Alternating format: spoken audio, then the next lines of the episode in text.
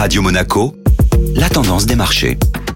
Radio Monaco, la tendance des marchés avec Société Générale Private Banking. Bonjour Clémentine Rousseau. Bonjour Benjamin. L'été s'achève sur une note négative pour le CAC 40. L'indice parisien a pourtant bien débuté sa séance hier, en hausse de 0,30% en milieu de matinée, mais finalement, des inquiétudes persistent chez les investisseurs et le CAC a échoué à rejoindre le cap des 6700 points. En effet, hier, un gouverneur de la Banque nationale d'Autriche a déclaré que la Banque centrale européenne est en position de réfléchir à réduire ses achats d'actifs. Malgré tout, l'indice phare boucle un septième mois consécutif de hausse et signe une performance de plus de 20% depuis le début de l'année. Quelles ont été les valeurs à suivre hier en Europe? La biotech Valneva grimpe sans relâche et s'offre une nouvelle ascension à deux chiffres à plus 11%. Depuis le début de l'année, le prix de l'action a presque triplé. Le titre Essilor Luxotica progresse quant à lui de 1,80%. Le géant franco-italien de l'optique affirme sa confiance dans ses perspectives futures et dans son potentiel de création de valeur. Clémentine Rousseau, merci. Société Générale Private Banking Monaco vous a présenté la tendance des marchés.